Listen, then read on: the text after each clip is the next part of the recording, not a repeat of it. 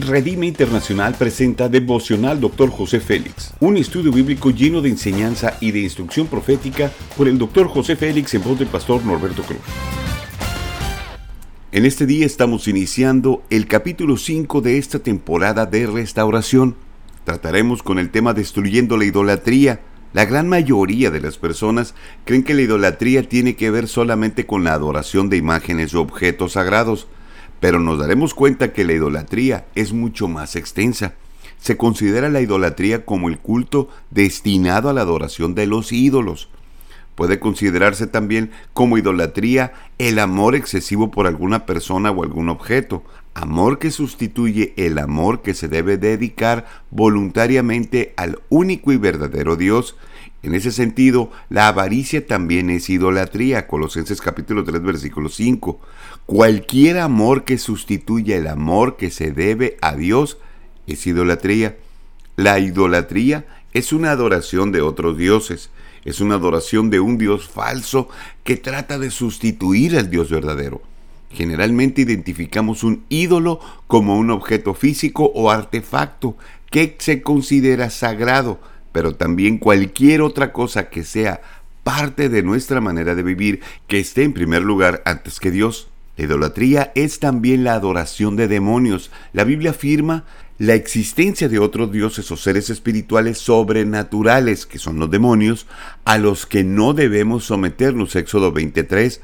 Por eso adorar a otros dioses es adorar a los demonios y detrás de los ídolos se esconden estos seres espirituales de maldad. Salmo 106, versículo 35 al 38, Primera de Corintios capítulo 10, versículo 20. Frecuentemente caemos en el perfil de pensamientos que el ídolo solo es una imagen o un objeto, pero descuidamos que hay muchas cosas que son peor que eso como es el amor y compulsión por el trabajo o las compras excesivas, el poner a una persona a la cual le damos un lugar más importante en nuestra vida que a Dios. Es por eso que dedicaremos un capítulo para tratar esos temas que nos llevan a la idolatría. Necesitamos restaurar nuestra verdadera identidad. El apóstol Pablo habla en 1 Corintios capítulo 10 del versículo 12 al 15 cómo es necesario huir de la idolatría y pone como ejemplo a Israel y demuestra que los fuertes son susceptibles de caer también en el capítulo 10 versículo 12. Si queremos ser victoriosos, Dios provee una puerta, versículo 13, pero este incluye la necesidad de evitar la idolatría.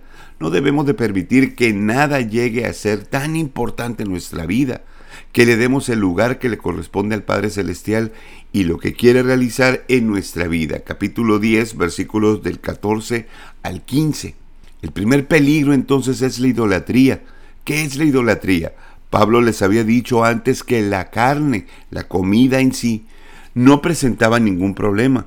La podrían comer sin preocupación, el peligro lo constituía desear algo tanto que abandonar su amor para con sus hermanos en Cristo, dar mayor prioridad al ejercicio de sus derechos que la que dieran al amor. Entonces la idolatría también se expresa en la forma en que nos relacionamos porque podemos anteponer nuestras prioridades a los valores del reino. Los adictos buscan con vehemencia su vicio de tal modo que es como si adoraran el objeto de su adicción, se vuelven a él en busca de placer y paz, y es en este sentido que la adicción es una forma de idolatría. En realidad, la adoración es un verdadero ídolo, como los israelitas fueron propensos a hacer tres mil años atrás. No es sustancialmente diferente el comportamiento del adicto moderno. En ambos casos, el idólatra no quiere ser regido por Dios y en lugar de eso deja a los ídolos asumir el control de su vida. El idólatra se consume en la búsqueda del gozo y sus deseos permitiendo comportamientos que satisfarán estas ansias. La idolatría no se limita a los que son adictos a las drogas, el alcohol o aún a los que han sido diagnosticados como adictos sexuales. Esa idolatría se ve aún en el deseo permisivo de comportamientos legales y al placer normal, en particular cuando ese deseo se convierte en una fuerte satisfacción o placer. Tenemos muchísimas personas que son adoradores en ídolos en forma de enojo, amor, levantamiento de pesas, dormir, nicotina, dolor, Televisión, auto, complacencia, ejercicio, juegos de azar, Facebook, trabajo, deportes, azúcar, relaciones, conversaciones, sexo, videojuegos, cafeína, robo en tienda, chocolates, riesgos, éxitos, navegar por internet y pornografía. Estos pecados a veces son llamados adicciones por la fuerza con que pueden tomar el control de la vida de una persona. Pero como la idolatría, el pecado tiene poder solo porque la persona se aferra a él anhelando felicidad, satisfacción o algún sentimiento que venga aparejado. Este anhelo hace de la meta de la adicción la fuerza motriz de adoración. El deseo del sentimiento asociado con la adicción se vuelve devorador y eleva el nivel de adoración. Ahora, las drogas y el sexo son los modernos becerros de oro ergidos por los adictos para encontrar el significado, poder o placer aparte de Dios. Los adictos a menudo creen que han encontrado la vida más felices, pero la retribución es breve y no dulce. Se ciegan y están pronto fuera de control y se convierten en víctimas de su lujuria y en un ejemplo de la idolatría de hoy en día. ¿Estás listo o estás lista para la restauración en el área de la idolatría?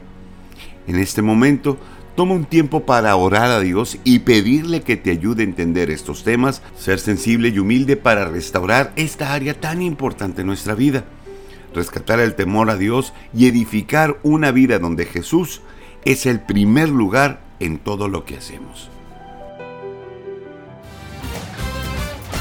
Te invitamos a que te unas en Facebook al grupo devocional Dr. José Félix, en donde vas a poder tener acceso tanto a este estudio y a otros compartidos que sabemos de antemano serán de gran edificación y bendición a tu vida. Hasta mañana.